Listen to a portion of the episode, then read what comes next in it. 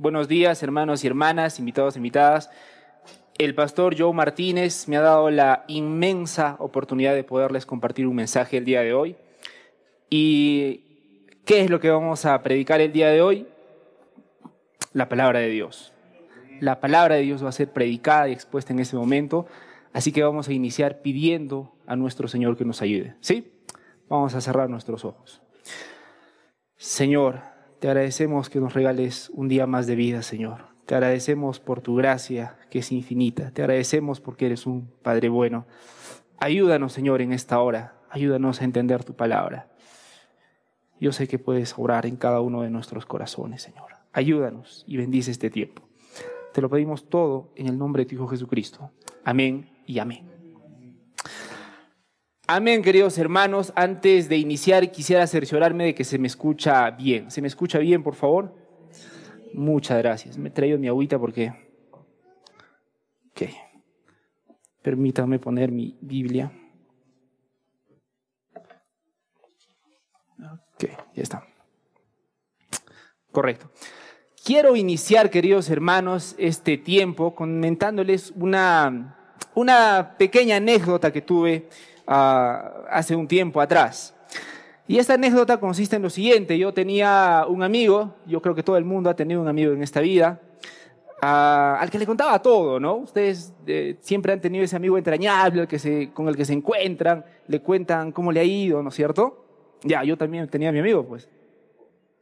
Y me encuentro con él un día de esos y le cuento, este, eh, Cholo, no, no sabes, estoy templado, digo, ¿no?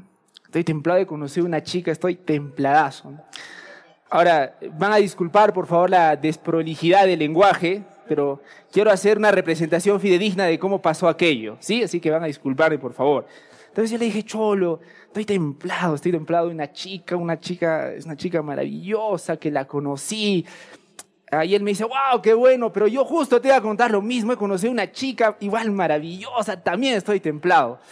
Y nos pasamos toda la tarde hablando, ¿no? Sobre nuestra, las personas, las chicas que habíamos conocido. Estábamos emocionados los dos. Y en medio de toda esa conversación, y yo le digo, Cholo, eh, a todo esto, ¿cómo se llama la chica que conociste? ¿no? Estamos hablando de todo, ni siquiera hemos empezado con el nombre. Ah, cierto, tienes razón, me dice mi amigo. Se llama Karina, me dice. Y yo me quedo, y yo me quedo todo lo frío que ustedes se pueden imaginar. Porque él me dice, ¿y cómo se llama la chica que conociste? Yo le digo, Karina, también se llama Karina. Y él también se, quedó frío, ¿no?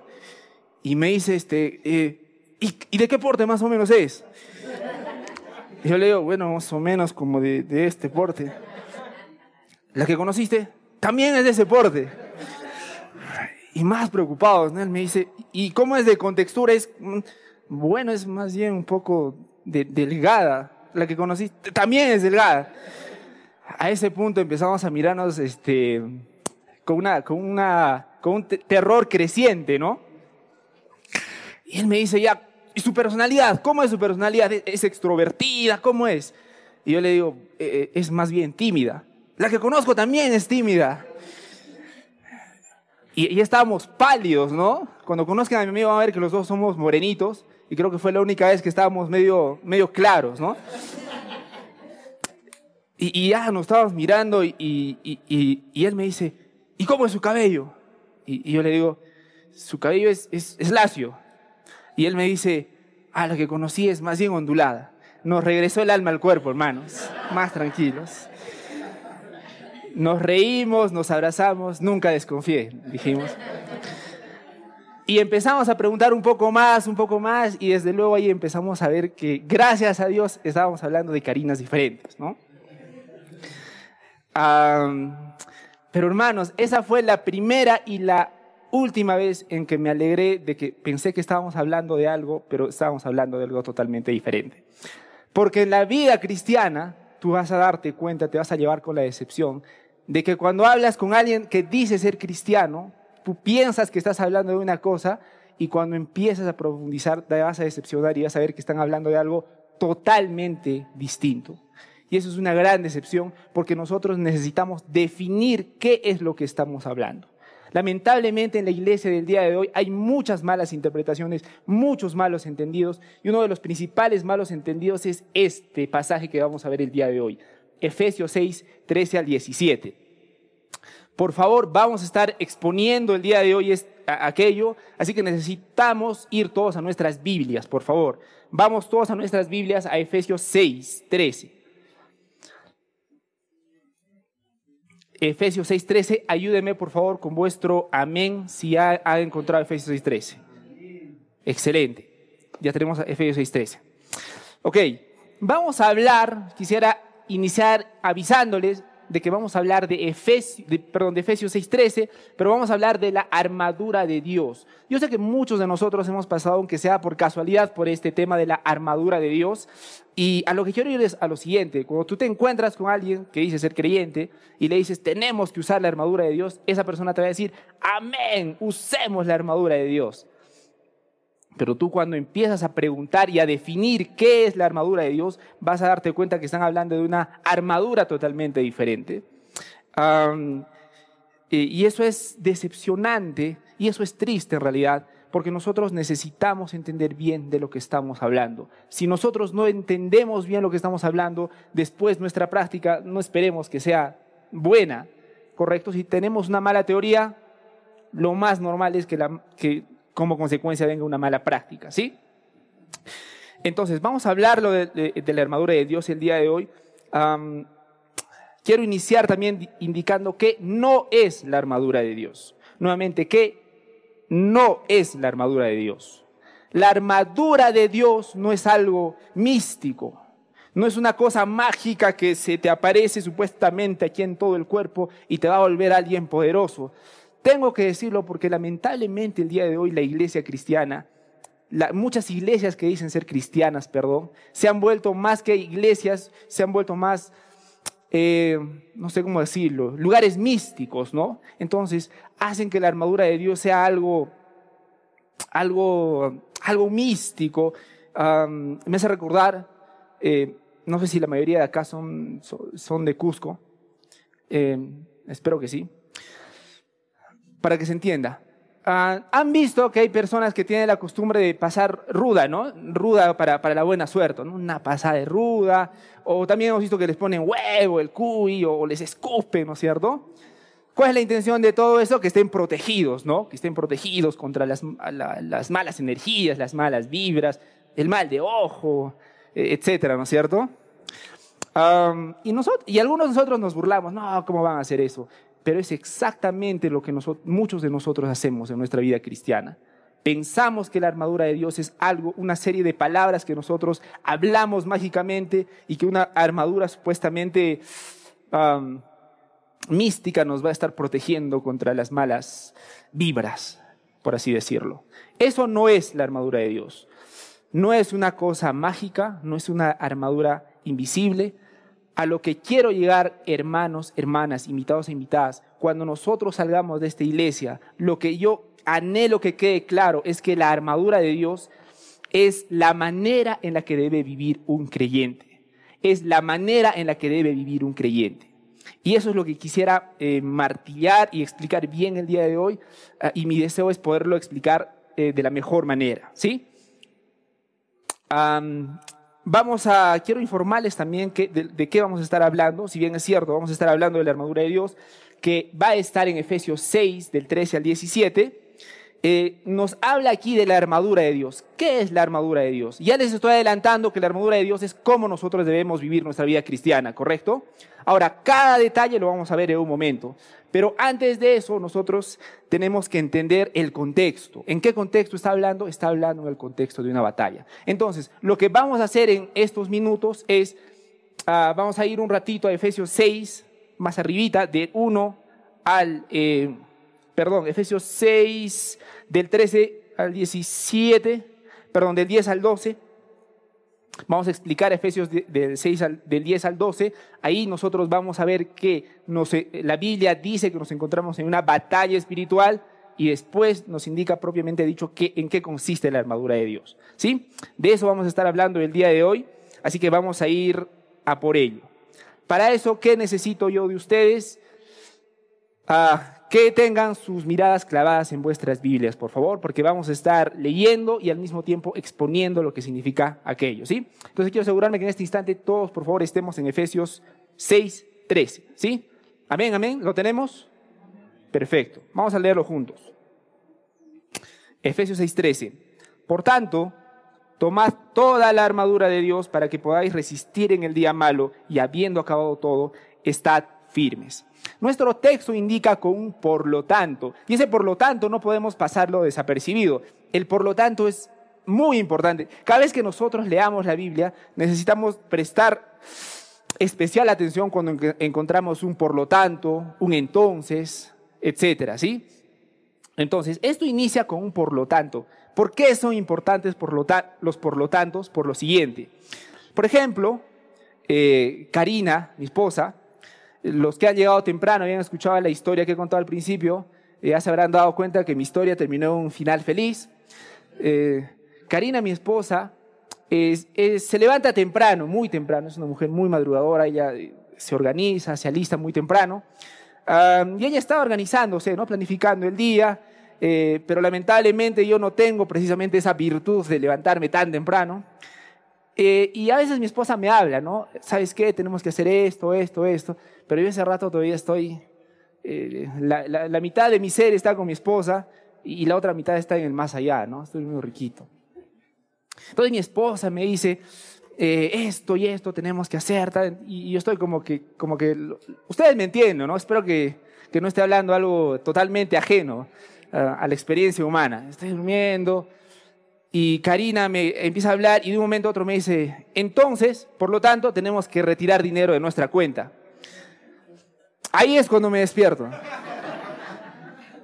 Ahora, ya me ha quedado claro lo que sigue del por lo tanto, ¿no? A mí me queda claro que tenemos que sacar dinero. Ahora me despierto y quiero saber por qué, ¿correcto? Y ahí me explica. Es exactamente lo mismo que vamos a hacer con el texto del día de hoy. Nuestro texto inicia con un por lo tanto, ¿correcto? Por lo tanto, tomad toda la armadura de Dios. En este instante ya tenemos claro que, que tenemos que usar toda la armadura de Dios, pero nos está diciendo un por lo tanto. Ahora necesitamos saber por qué nos está diciendo que usemos la armadura de Dios. ¿Sí? Para eso nos vamos a apoyar en Efesios 6, 10 al 12. ¿Sí?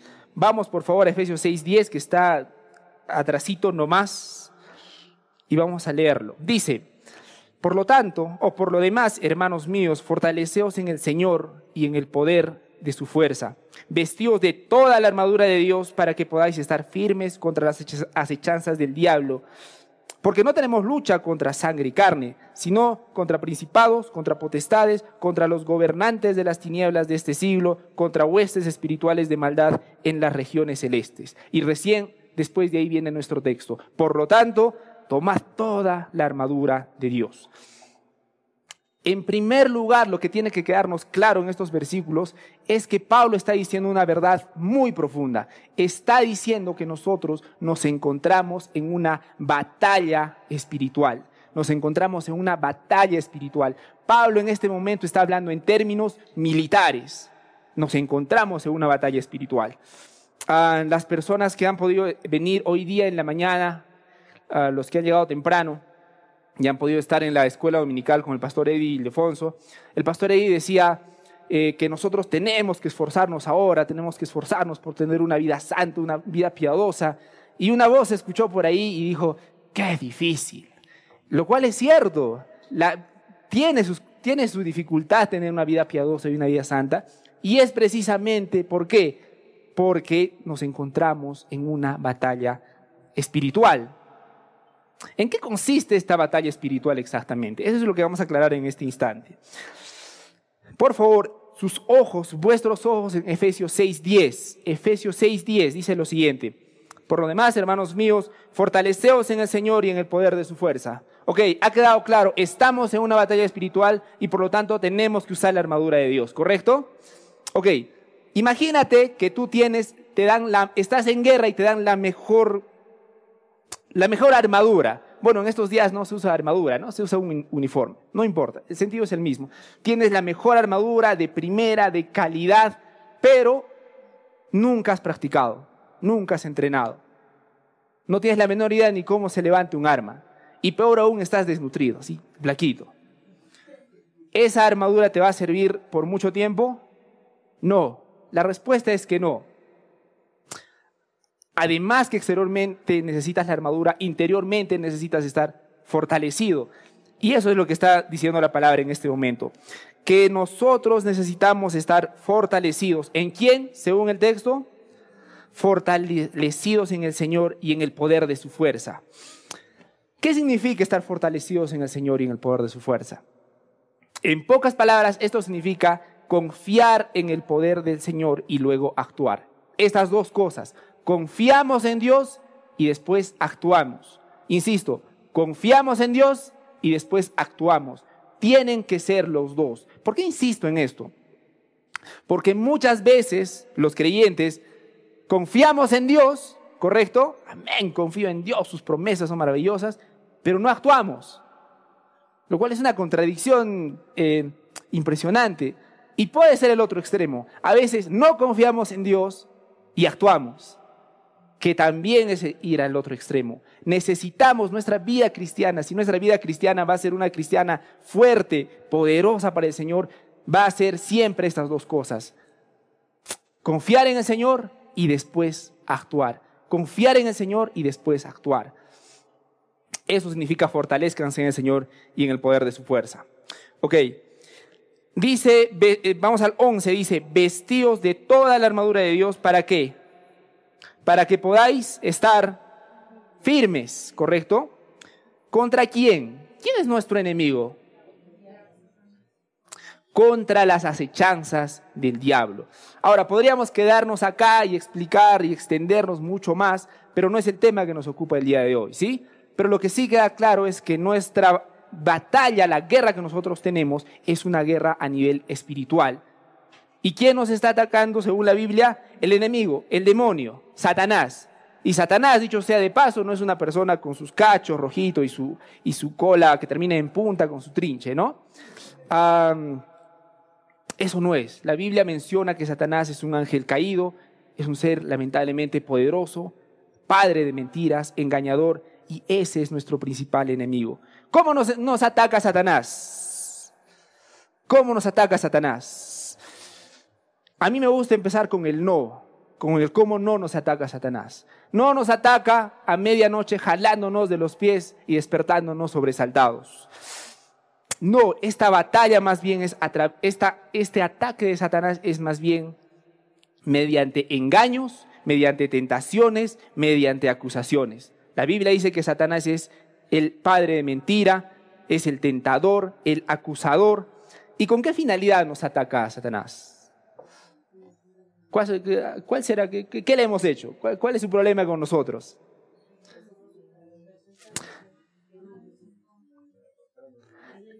La finalidad de Satanás siempre es que perdamos la confianza de Dios, que desviemos nuestra mirada de Dios. Eso puede ser a través de los placeres. ¿Los placeres pueden hacer que quites tu mirada de Dios? Sí, pero también puede ser a través de los dolores. Los dolores sí que también hacen que quitemos la confianza de Dios y busquemos ayuda en cualquier lado menos en Dios.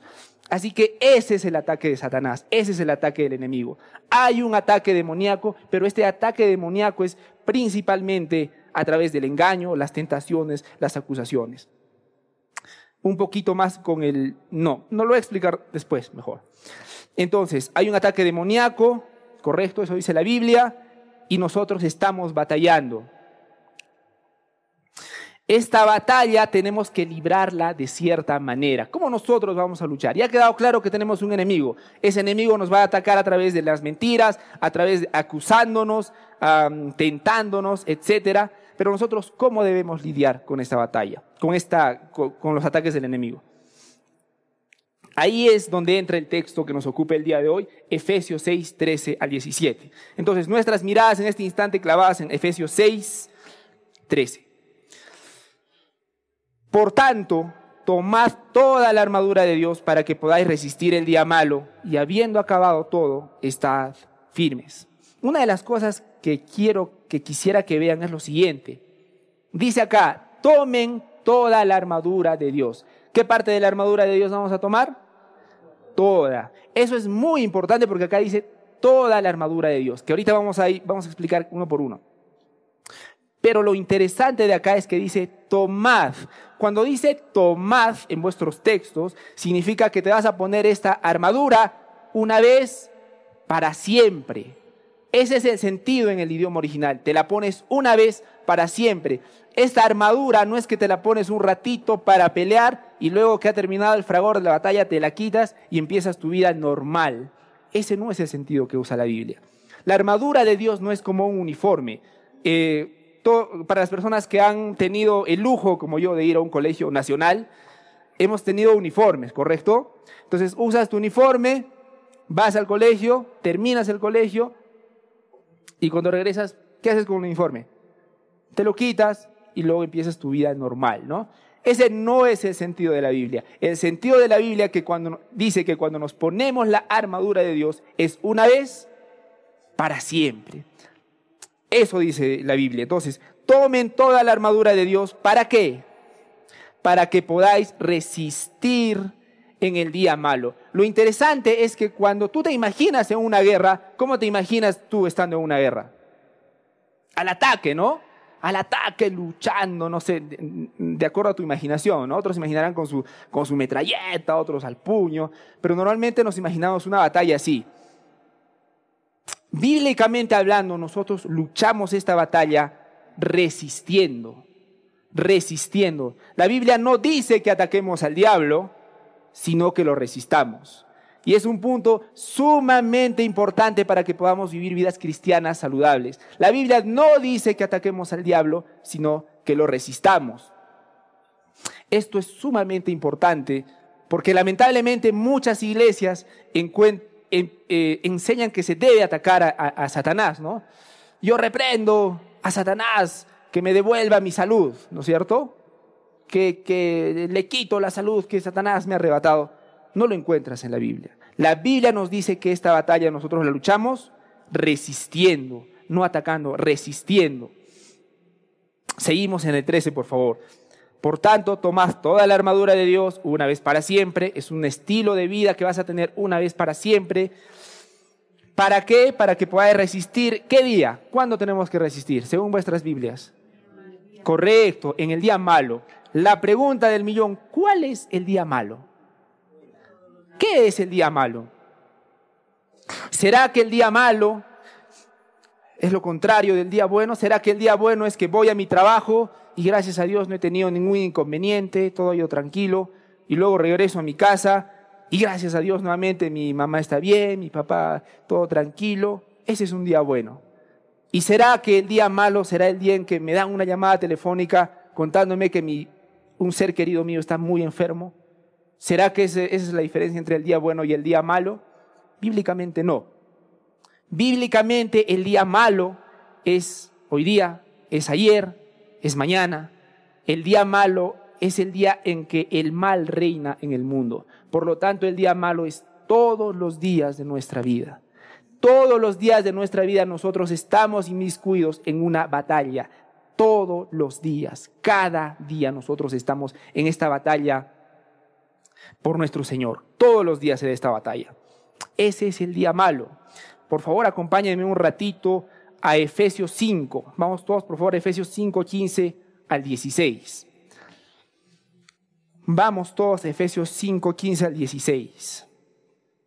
Ayúdenme, por favor, con vuestro amén si ha, ha encontrado aquello. Dice, mirad pues con diligencia como andéis, no como necios, sino como sabios, aprovechando bien el tiempo. ¿Por qué? Porque los días son malos. El día malo es cada día de nuestras vidas, todos los días. Ok, vamos a pasar al número 14. Vamos a regresar a Efesios 6, 14, por favor. Y dice, estad pues firmes, ceñidos vuestros lomos con la verdad. Y a partir del número 14 empieza a explicarnos en qué consiste la armadura de Dios. Permítame. Ya les estaba adelantando que la armadura de Dios es más bien una manera de vida, la manera en la que debe comportarse el creyente, ¿sí? Eso es lo que quiero que quede claro. Ahora, Pablo usa una metáfora para que podamos entender mejor. El gran problema es que muchos nos hemos quedado en el símbolo y no en la aplicación, ¿correcto? La, la idea de la metáfora es que nos ayude a entender un texto mejor, ¿no es cierto? Por ejemplo, nosotros, si yo digo, si yo digo, eh, veo una pareja, ¿correcto? Y yo digo, esta señorita, creo que esto no es amor al chancho, sino a los chicharrones. Mm, ustedes entienden a lo que me estoy refiriendo, ¿correcto? No estoy hablando que el caballero tiene una chicharronería, ni estoy queriendo decir que la señorita tiene un especial gusto por los chicharrones. Mi preocupación no es por los chanchitos, ni por su alimentación, ¿correcto? Lo que estoy queriendo decir que es que, que, que, vamos a decirlo en palabras un poco eh, diplomáticas, que la señorita no tiene los gustos, las, los, las intenciones más nobles que digamos hacia el caballero, ¿no? Una persona interesada. Pero esa, es, esa, es, esa es la idea. Nosotros usamos la metáfora, yo estoy usando la metáfora del chancho y los chicharrones para dar a entender una realidad, ¿correcto? Sería una tontería de nuestra parte que nosotros nos quedemos pensando en el chancho, los chicharrones, qué tipos de chanchos hay, qué razas, y, y perdamos el punto, ¿correcto? Eso es lo que ha pasado lamentablemente con este texto. Ahora, Pablo, ¿qué metáfora usa en este texto? La armadura. La armadura, él se inspira en un, perdón, Pablo, cuando escribe este texto, él se está inspirando en un soldado romano. ¿Sí? Él está viendo al soldado romano. Acuérdense que este texto lo he escrito cuando Pablo estaba, no estaba de vacaciones, Pablo estaba en la cárcel. Pablo estaba en la cárcel y estaba viendo muy probablemente al soldado romano y él usa la metáfora del soldado romano. Ahora, en aquellos tiempos era mucho más fácil porque todos tenían claro cómo era un soldado romano, cómo vivía y la, y la metáfora les resultaba mucho más fácil, ¿no es cierto? El día de hoy ¿Cuántos de ustedes han visto un soldado romano? En las películas, ¿no? Eh, y esa es la dificultad que a veces sucede. Ahora, Pablo nos va a decir a partir del 14, va a empezar a nombrar las partes ah, de, del uniforme de un soldado, pero nuevamente, la intención no es quedarnos en los detalles de cómo era un soldado romano, la intención es cuál era la aplicación que quería dar a entender Pablo. Y vamos a empezar. 14 dice, estad pues firmes, ceñidos con vuestros lomos con la verdad, para empezar, ¿no es cierto? Eh, bueno, en mi versión dice lomos. Yo no sé, creo que la mayoría tiene la versión Reina Valera del 60, la inspirada. Eh, es una broma. Eh, dice, ¿no? Ceñidos vuestros lomos con la verdad. Pregunta, ¿dónde está vuestro lomo? ¿Dónde está vuestro lomo? Señalen por favor vuestro lomo. Exacto, es exactamente lo que pensaba yo y eso es lo que me, martillaba la cabeza. Porque cuando tú lees el texto dice que eh, el cinto eh, es una correa y yo no entendía cómo te podías poner la correa acá en el lomo, ¿no? Eh, iba a ser algo complicado. En lugar de ayudarte para la batalla, eso iba a ser un estorbo. la gran revelación que tuve, que en realidad cuando la Biblia acá en la traducción dice lomos, se, refiere a esta parte, es decir, a la cintura. ¿no? Los que tienen una versión un poco más entendible van a ver que directamente dicen cintura, ¿no es cierto? ¿Quiénes son los que han comprado esas Biblias que no tienen esa dificultad como yo? Bienaventurados, hermano. Yo sufrí al entender cómo es que una correa iba acá en, el cuello. Ok, lo que queda claro es esto, ¿no? En la, eh, los lomos en la verdad. Por cierto, una prédica que decía que, claro, tenemos que estar con la cinta. Pablo dice que tenemos que tener el cinturón de la verdad y el cinturón está cerca de los genitales y por lo tanto nosotros debemos tener cuidado de nuestra vida sexual. Ah, lo cual es totalmente falso. O sea, Dios, a Dios le interesa nuestra vida sexual, por supuesto que sí. Pero usar este texto para decir a lo que no dijo, ahí está lo grave. Y con cosas como esas empiezan grandes, grandes herejías. Pero bueno, vamos, vamos, al, vamos al punto. En primer lugar, dice que nuestra cintura tiene que estar con la verdad. ¿A qué se refiere? Que nosotros necesitamos tener un compromiso sincero para luchar sin hipocresía. El cristiano verdadero va a tener un compromiso por esta lucha y esa lucha va a ser sin hipocresía. No es una lucha que el cristiano va a ver de lejos y lo va a ver, bueno, sí, es una pelea. No, tiene que haber un compromiso con la verdad. Una cosa es estar comprometido y otra cosa es ver de lejos, ¿no es cierto? Entonces, en primer lugar, lo que indica acá en, el número 14, ceñidos vuestros lomos con la verdad, es que una persona creyente debe tener un compromiso sincero para luchar sin hipocresía. Continuamos, vestidos con la coraza de la justicia. La coraza, en el ejemplo del soldado, significa toda la parte que protege aquí el tronco pero nuevamente no me quiero ir al detalle de en qué consistía, qué marca era o de qué material estaba hecho, sino haga lo que quería llegar Pablo. Eh, dice la coraza de justicia, se refiere al sentido de justicia que debe tener el creyente. Ojo, el sentido de justicia que debe tener el creyente. El sentido de justicia. ¿Cuál es el sentido que tú tienes cuando estás caminando por las calles? Muchas veces nosotros nos sentimos acusados, o como diríamos los jóvenes, o mejor dicho, como dirían los jóvenes, acusados, tristes, bajoneados. Me siento mal porque, ay, soy, soy, soy de lo peor. Ah, o el otro extremo, me siento bien porque me comporto espectacular. Y eso es lo que me da un sentido de estar bien, ¿no? Cuando la Biblia habla sobre eh, el sentido de justicia significa que es una persona que se siente bien. ¿Por qué? Porque se siente justa delante de Dios. ¿Y por qué el cristiano tiene ese atrevimiento de sentirse bien delante de Dios? ¿A qué se debe que el cristiano puede estar con la conciencia tranquila con Dios? ¿Por qué? Correcto, porque su justicia, el sentido de justicia del cristiano no es en las cosas que hace, no es en las cosas que deja de hacer. El sentido de justicia del creyente es en Jesús. El creyente se siente justo y está bien con Dios por la obra de Jesucristo en esa cruz. Ahora, por supuesto, este sentido de justicia lo va a llevar a hacer obras buenas. Ojo. Pero fundamentalmente acá nos dice que parte de la armadura de Dios es una persona que tiene su sentido de justicia en, en Jesús, en Cristo. Continuamos al número 15. Calzados los pies con el apresto del Evangelio de la paz. Parte de la armadura de Dios, parte de cómo luchar esta batalla espiritual es a través de predicar constantemente la palabra de Dios. De predicar constantemente la palabra de Dios. Yo quiero que vean esto, la armadura de Dios nuevamente, quiero, quiero que notemos esto, no es algo, no es algo místico que supuestamente te está protegiendo, dices unas palabras mágicas y estás protegido, puedes salir. La armadura de Dios es un estilo de vida como nosotros estamos viendo. La armadura de Dios, la manera en la que nosotros batallamos es predicando el Evangelio. Es una persona que está confiando, tiene su sentido de justicia en Jesús. Es una persona que tiene un compromiso con esta batalla. Estamos en la estamos en la, ayúdeme por favor, en la 15 los calzados, los pies con el apresto del Evangelio de la paz. Y el número 16 dice, sobre todo, tomad el escudo de la fe con que podáis apagar todos los dardos de fuego del enemigo. Ah, en todas las versiones dice sobre todo o solamente en mi Biblia.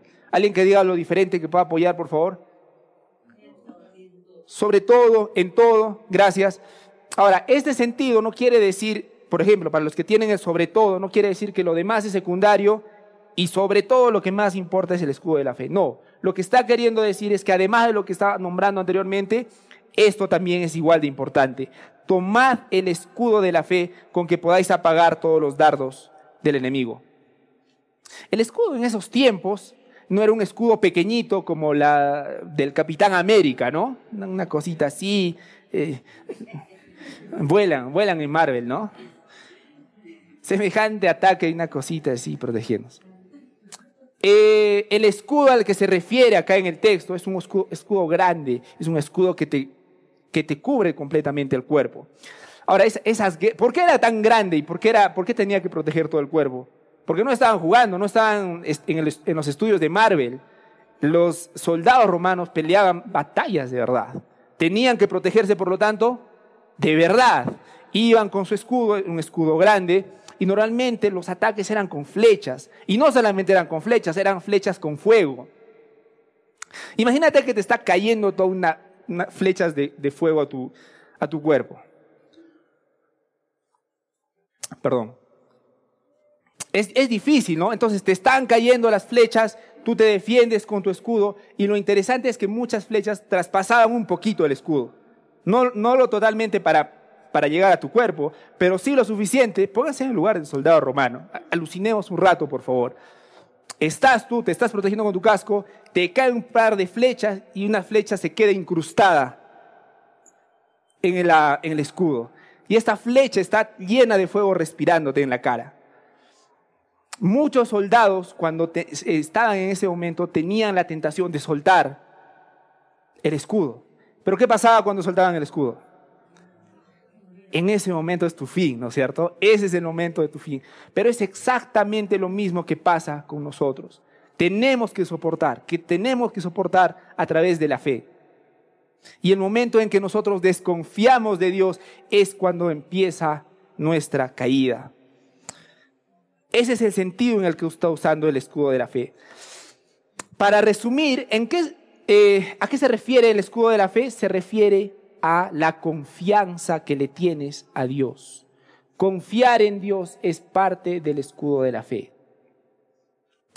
Particularmente en este texto no se refiere a la fe Em, formal que nosotros tenemos como cristianos. Me refiero a la fe de que Jesucristo ha muerto por nuestros pecados. Más bien acá se refiere al escudo como una confianza que se le tiene a Dios. Como una confianza que se le tiene a Dios. Y la pregunta es, ¿nosotros tenemos ese estilo de vida? ¿Nosotros estamos confiando en Dios?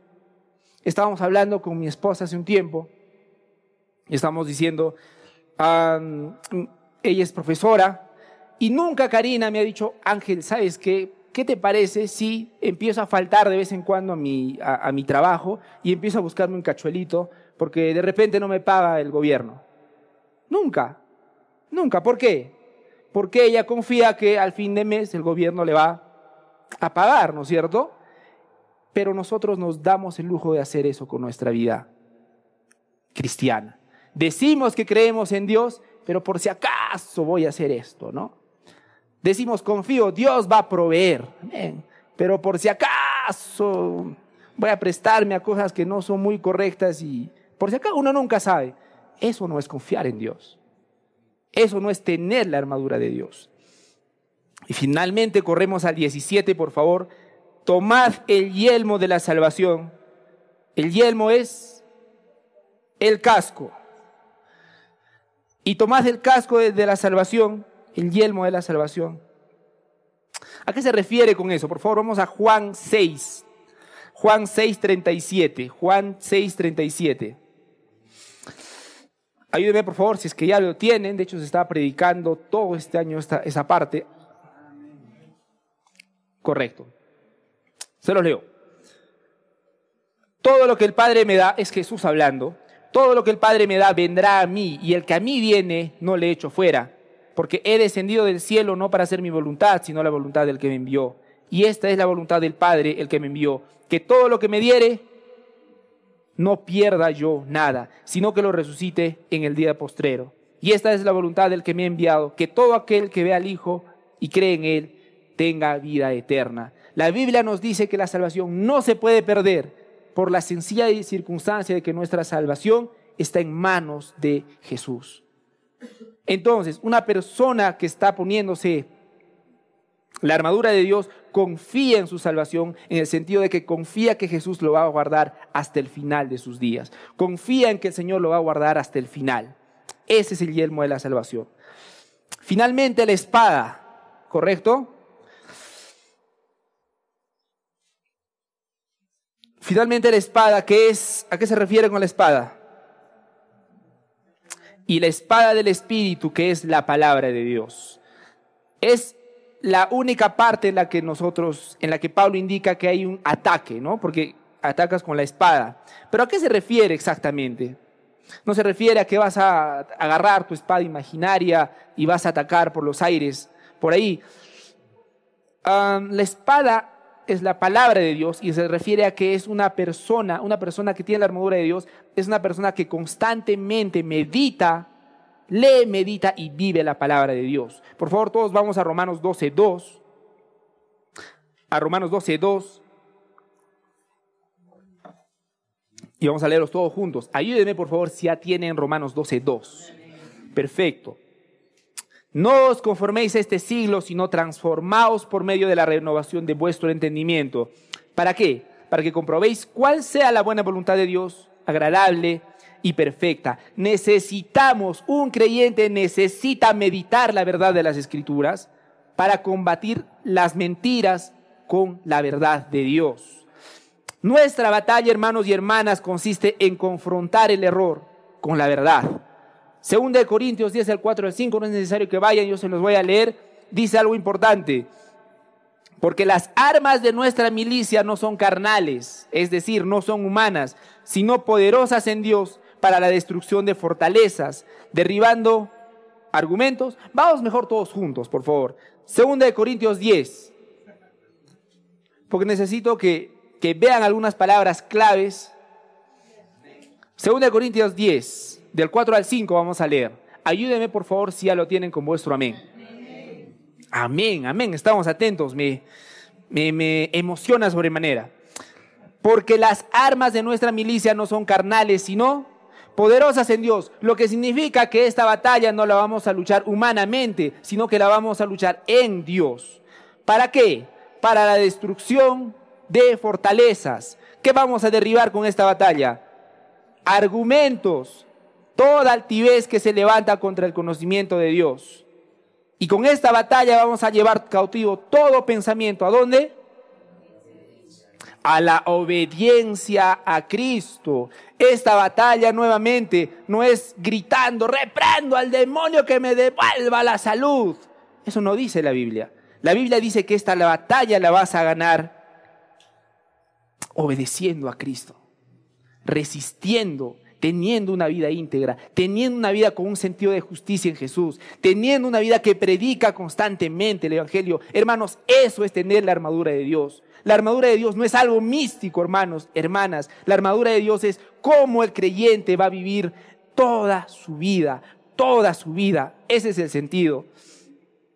Nuestra batalla, hermanos, no es en el aire, no es, ah, no es como el ejemplo que les daba. Nuestra batalla es muchas veces con pensamientos, ideas, razonamientos. Y una de las principales mentiras de Satanás es la siguiente, tú puedes ser como Dios. Y desde Adán y Eva, esta es la gran mentira que nosotros abrazamos. Yo puedo ser Dios. Yo puedo tomar mis decisiones para mí, para que yo esté bien, para que yo esté feliz, para que yo, para que yo, para que yo. Muchas veces tú dices, no, yo cómo voy a ser Dios, pero tu vida grita que tú eres el Dios de tu vida, el amo de tu destino, el capitán de tu alma, como, como dice un poeta secular. Hay un libro muy interesante que se los recomiendo sobremanera, que recomiendo sobremanera, se llama Mentiras que las mujeres creen, ah, que no solamente aplica a las mujeres, por cierto, lo deberían leer todo, todos. Eh, lo interesante de este libro es que dice que las mentiras, hay, las mentiras son creídas porque son producto de lo que nosotros meditamos constantemente. Lo que nosotros meditamos y pensamos constantemente, finalmente eso va a terminar siendo nuestra práctica. Eso es lo que dice ese libro, ¿no? Es muy interesante, ¿por qué? Porque tú tienes siete días, una semana tiene siete días, ¿correcto? ¿Correcto? Ya, todavía están conmigo. Una semana tiene siete días los siete días de la semana, el mundo, los medios de comunicación, tus amigos, te van a bombardear de mentiras. En el trabajo, te van a bombardear de mentiras. Tienes que ser feliz, nadie te puede ofender, tú eres intocable, etc. Y una vez a la semana llegas a la iglesia y todavía tarde, y tú piensas y crees que el resultado va a ser tener una vida piadosa y una vida santa. Te estás engañando. La realidad es que en tu vida normalmente estás pensando, meditando y lamentablemente viviendo la mentira. e, esa es la realidad. Nuevamente, nuestra batalla va a ser acá también. Destrucción de argumentos, destrucción de mentiras. esa recomendación para las mujeres. Hermanas, les recomiendo altamente ese libro, Mentiras que las mujeres creen. Varones creen mentiras como la pornografía es un placer inofensivo. Estaba leyendo un artículo acerca de la pornografía y lo alarmante de esto es lo siguiente, hermanos. Las estadísticas dicen que cuando un varón tenga 14 años, el 94% de esos varones van a tener contacto con la pornografía. El 94% ya a los 14 años. Y la pornografía es un es algo que ha hecho daño, está haciendo daño y está destruyendo no solo a personas, sino a familias enteras. Hermanos, si estamos luchando con la pornografía, por ejemplo, quisiera citarles a Owen, a John Owen, que dice lo siguiente. Para vencer la pornografía debes establecer una meta más gloriosa que simplemente lograr dejar de ver pornografía. Lo leo otra vez. Para vencer la pornografía debes establecer una meta más gloriosa que simplemente lograr de ver pornografía.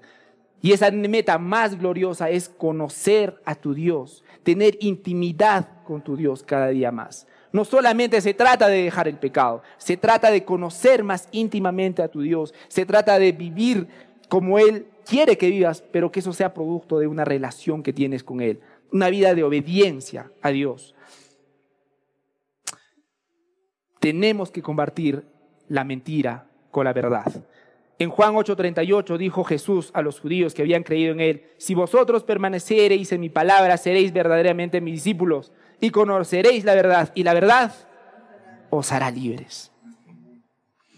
En conclusión, hermanos, en conclusión, la armadura de Dios, ¿qué es la armadura de Dios? Y podríamos resumir, la armadura de Dios es el estilo de vida que debería tener un cristiano a lo largo de su vida. ¿Correcto? Si quisiera resumir qué es la armadura de Dios, ¿cómo luce una persona que tiene la armadura de Dios? Es una persona que tiene un compromiso sincero para luchar sin hipocresía. Es una persona que tiene su sentido de justicia en Jesús. Es una persona que constantemente está compartiendo el Evangelio. Es una persona que tiene su confianza en Dios. Es una persona que no duda de su salvación. Es una persona que constantemente medita, lee y vive la palabra de Dios. ¿Eso te define? ¿Eso te define? Lo que acabamos, el resumen que acabamos de decir te describe. Porque vamos a hacer en este momento una, un ejercicio y vamos a hacer vamos a hacer la inversa de lo que hemos leído a continuación. Si un creyente que tiene la armadura de Dios es lo que hemos dicho hace poco, ¿cómo luciría un no creyente, un incrédulo? Podríamos poner lo contrario de lo que hemos leído. Es una persona que no tiene un compromiso para dar esta batalla. Es una persona que lucha pero hipócritamente. Es una persona que no tiene su sentido de justicia en Jesús, sino que tiene su sentido de justicia en las cosas que hace. Es una persona que se siente bien cuando ha hecho algo bien, pero no, su sentido de justicia no está en Jesús. Es una persona que no predica el Evangelio. Es más, le avergüenza. Es una persona que no confía en Dios. Es una persona que confía en que un día voy a tener mi maestría, ese día voy a sentirme pleno. Es una persona que no confía en Dios. Es una persona que duda constantemente de su salvación. Es una persona que no lee la palabra de Dios. No la medita y mucho menos la vive. Esa es una persona incrédula. Hermano, simplemente he puesto al revés lo que acabo de contar hace rato. ¿Eso te describe? ¿Eso te describe mejor? Porque si es así, hermanos, yo no te quiero mentir. Probablemente no seas creyente. Si algo se ve como un gato, tiene pelos de gato, se mueve con un gato y dice miau, es un gato. Y si alguien tiene todas las características de un incrédulo, pero dice amén, no lo sé. Es algo que tienes que meditar con tu vida. No te engañes, no te engañes. Primera de Juan 2, 15 al 16 decía, no améis al mundo ni las cosas que están en el mundo. Porque esa es la característica del no creyente, tiene su confianza en el mundo. No améis al mundo ni las cosas que están en el mundo. Si alguno ama el mundo, el amor del Padre no está en él. Porque todo lo que hay en el mundo, los deseos de la carne, los deseos de los ojos y la vanagloria de la vida, no proviene del Padre, amigos y amigas, sino del mundo, según la palabra de Dios. Hermanos y hermanas, invitados e invitadas, el día en que nosotros nos hemos convertido en, en creyentes, nos hemos convertido automáticamente en enemigos del maligno. Ese día nos hemos ganado un gran enemigo también. No todos hemos ido a la guerra. Levanten la mano, ¿quiénes han ido a la guerra? Nadie, ¿no? Pero tenemos idea de cómo es una guerra. Ir a una batalla no es ir a un parque de diversiones ni, ni es ir a un museo. Cuando tú vas a la guerra sabes una cosa, que vas a sufrir. Y no es diferente en el mundo espiritual y, mucho menos en la vida cristiana. Vas a sufrir. Te reprendo, hermano. ¿Cómo puedes estar hablando eso? Vamos a Filipenses 1, 29 al 30.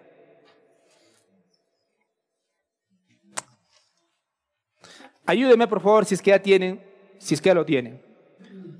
Ok, vamos a esperar un poquito más. Filipenses 1, 29 al 30.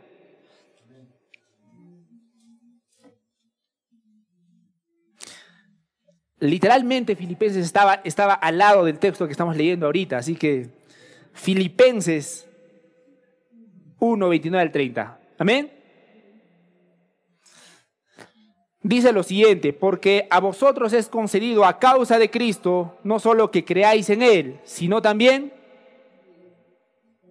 que padezcáis por Él, teniendo el mismo conflicto de que habéis visto en mí y ahora oís que hay en mí. Vamos a sufrir, hermanos. Eso te hace temblar, eso te hace temer. Debería, a mí me hace temblar. Y los discípulos también temblaron. En Juan 16, 33, Jesús les escribió, estas cosas os he hablado para que en mí tengan paz, tengáis paz. En el mundo tendréis aflicción, pero confiad, yo he vencido al mundo.